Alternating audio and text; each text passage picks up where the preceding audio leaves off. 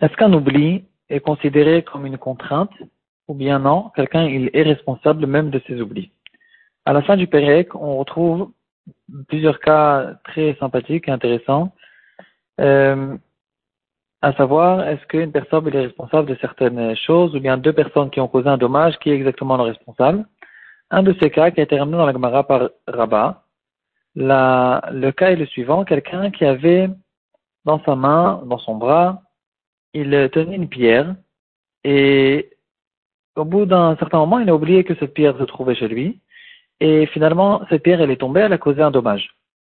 Est-ce que le fait d'oublier est considéré comme un honnête ou bien non, on, lui rend responsable du dommage qui a été causé. Quelle est la nafkamina On sait tous qu'Adam ou Adam et même quelqu'un qui a une contrainte, il doit payer ce qu'il a fait quand c'est Adam Amazik. La, la nafkamina nous a été ramenée par la Gemara, c'est que quelqu'un qui a causé un dommage à une autre personne, un homme qui a causé un dommage à un autre homme, il doit, il y a cinq paiements à payer. Et ici, il y a une différence entre s'il l'a fait en étant responsable ou bien s'il l'a fait béonet.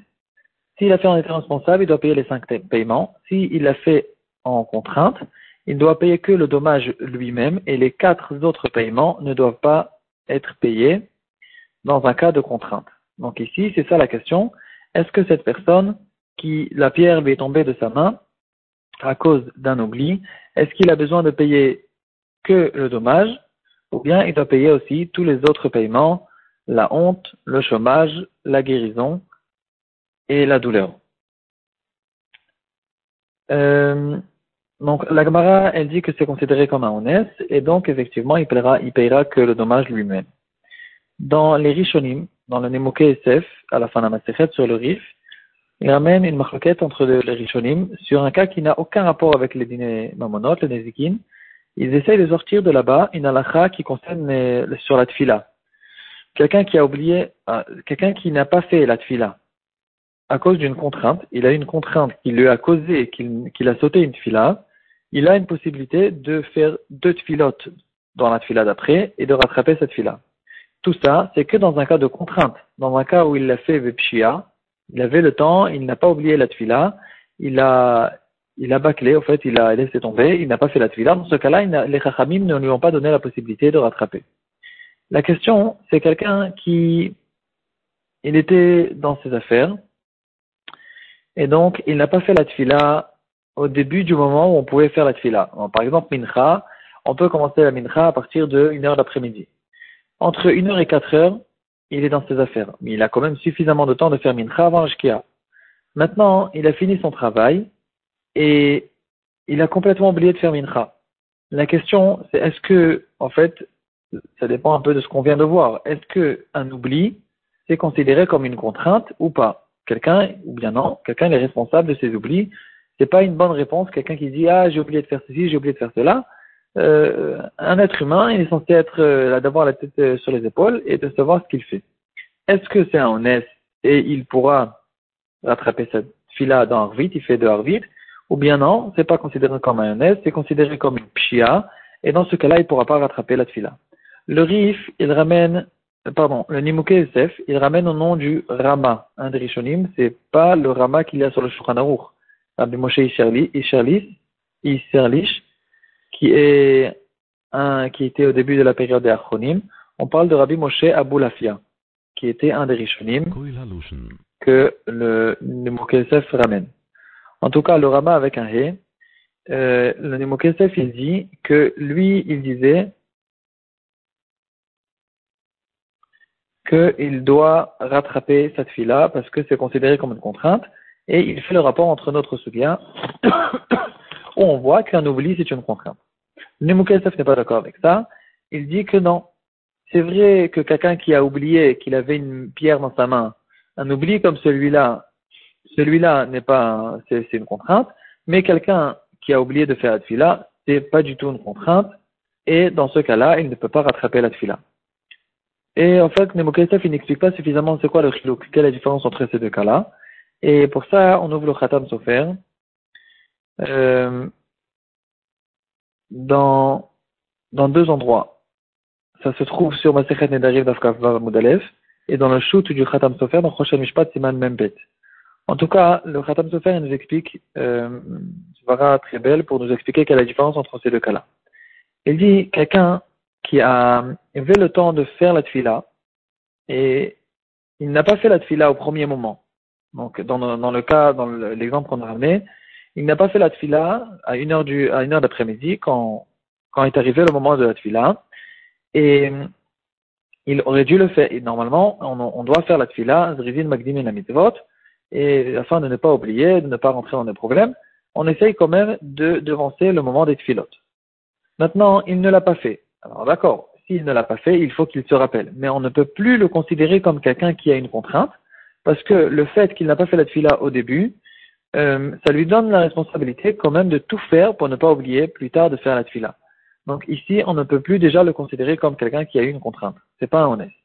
Par contre, à propos de la pierre, on comprend logique très évidente qu'on ne peut pas demander aux gens de ne pas tenir des pierres dans leurs mains, de peur que euh, plus tard la pierre elle va tomber de, leurs mains et qu'ils vont oublier au fait que la pierre elle, elle, était dans leurs mains. On ne peut pas faire une chose comme ça. On peut porter des pierres et donc jusqu'au moment où la pierre elle est tombée, il, n'y a aussi aucune pshia. Il n'y a pas de, il n'y a pas de, tout est, tout est bien, tout est, tout est logique, tout est normal.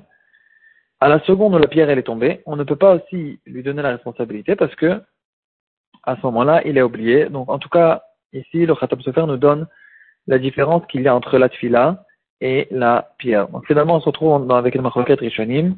Est-ce qu'on fait une comparaison entre la tfila et la pierre euh, Le Rama, il fait la comparaison. Le Nimoko ne fait pas la comparaison. Fait un chilouk. Et pour la halacha, on reste avec une machloket achronim. Le Khatam Sofer et le Magan Avram, ils sont en machloket c'est lui qui veut regarder, c'est dans Rachaim Siman Koufret Siftet. Est-ce que cette personne, il a la possibilité de rattraper la tfila dans le cas d'un oubli qui n'était pas un oubli depuis le début jusqu'à la fin. Un oubli où au début, il avait la possibilité de faire la tfila, il ne l'a pas faite, et c'est que à la fin du, moment de la tfila qu'il a oublié. Euh, une histoire qui est arrivée pendant la Shoah, une histoire euh, un peu affreuse, qui a été ramené par le Shut Khilkat Yaakov, Choshed Mishpat, Siman Lamed Gimel. Il ramène l'histoire de deux frères qui étaient dans la marche de la mort.